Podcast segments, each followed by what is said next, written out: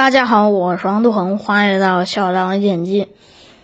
之前我们讲过一次英国脱欧，这次我们再来谈一谈这个话题，会比上次讲的更深入一些。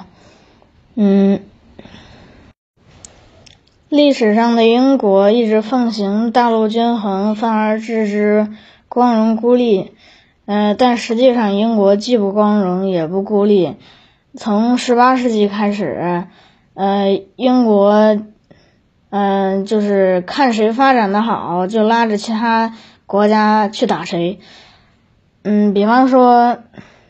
法国拿破仑起来了，英国组织了七次反法同盟，拉着俄国普鲁士去打法国，把法国拿破仑打掉之后，沙俄又起来了。嗯，英国拉着德国、法国、奥斯曼土耳其去打俄国，嗯，这就是一八五三年的克里米亚战争，嗯，后来俄国打输了，嗯，把俄国打打掉之后，德国又起来了，嗯，然后英国又拉着法国去打德国，这就一战，嗯，一战德国战败之后，嗯。英国不愿看着法国当当欧洲一哥，嗯，英国就嗯尽量的去阻止法国严惩德国，然后又在偷摸扶持德国，结果扶持着养出了个纳粹，嗯，这个纳粹在欧洲爆发第二次世界大战，嗯，英国在。快被德国给打亡国的时候，还在还在想着让德国往东打，去打苏联。历史上，嗯，欧洲的国家都知道，嗯，英国爱挑事儿，嗯，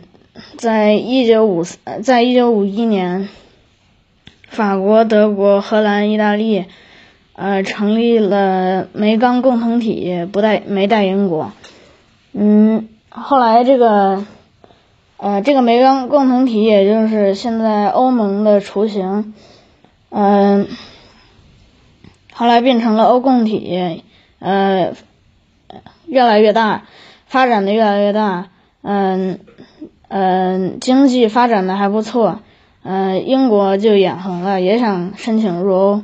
嗯，但是法国总统戴高乐不同意，戴高乐还说英国入欧。呃，等我死了再说吧。呃，戴高乐去世之后，一九七三年，呃，英国终于加入了欧盟，但是英国也错过了欧盟发展的红利期，于是英国又申请脱欧，嗯，但是欧共体就极力挽留，呃，给了英国一些好处。为什么欧共体要挽留英国呢？嗯。一个是英国在联合国常任理事国里头有一个席位，嗯，再加上法国的话，欧盟在联合国常任理事国中就有两两票了。还有一个就是英国在欧洲的军事实力还算比较强。嗯，英国发现只要自己一闹脱欧，呃，就会欧盟就会给自己好处。所以之后的英国一言不合就闹脱欧，嗯，以此来，嗯，要挟，然后要条件。嗯，二零零八年之后，欧洲一体化越呃快速发展，呃欧欧盟的权力越来越多，嗯，英国是海洋法系，欧盟是大陆法系，也这也就是说。呃，英国在英国被判的一些案件，到了欧盟这里有可能会翻案，呃，所以这就使英国非常不爽。英国拒绝加入欧欧盟的申根区和欧元区。二零零八年之后，欧债危机就是呃，因为一些国家的政府，嗯，给人民发的福利太高了，嗯，欧盟就成了各国财政的。监呃监监督者，呃，这让英国很不爽，因为欧盟说英国金融管得太松了，但英呃金融一直是英国的主业，很多欧洲的富豪都要来英国洗钱。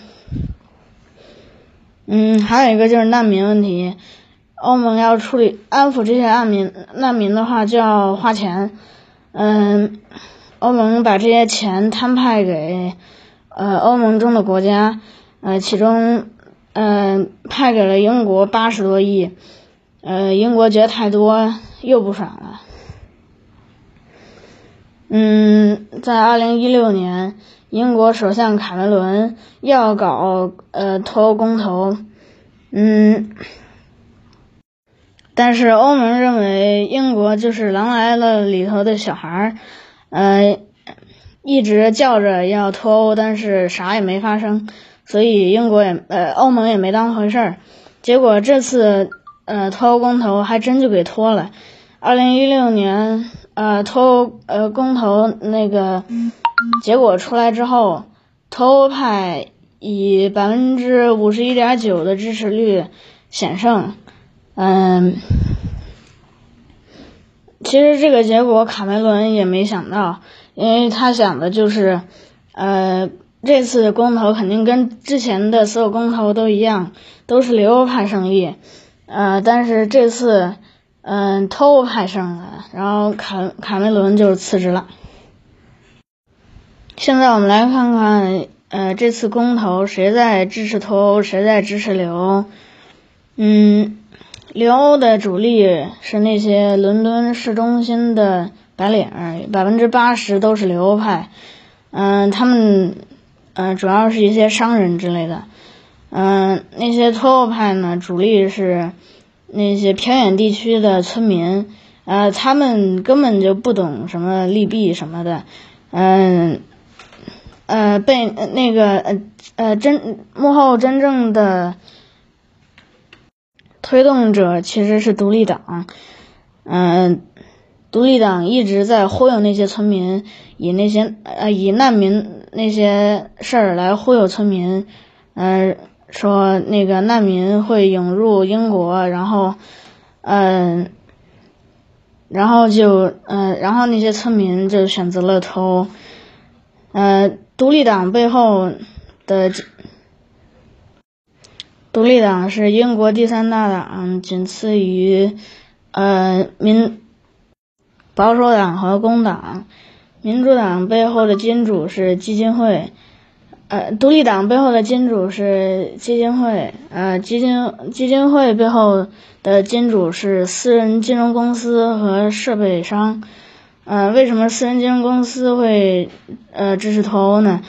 嗯，金金融业是呃英国的主业，占 G B G D P 的百分之十，嗯，很多英国呃要很多欧洲富豪要到英国洗钱。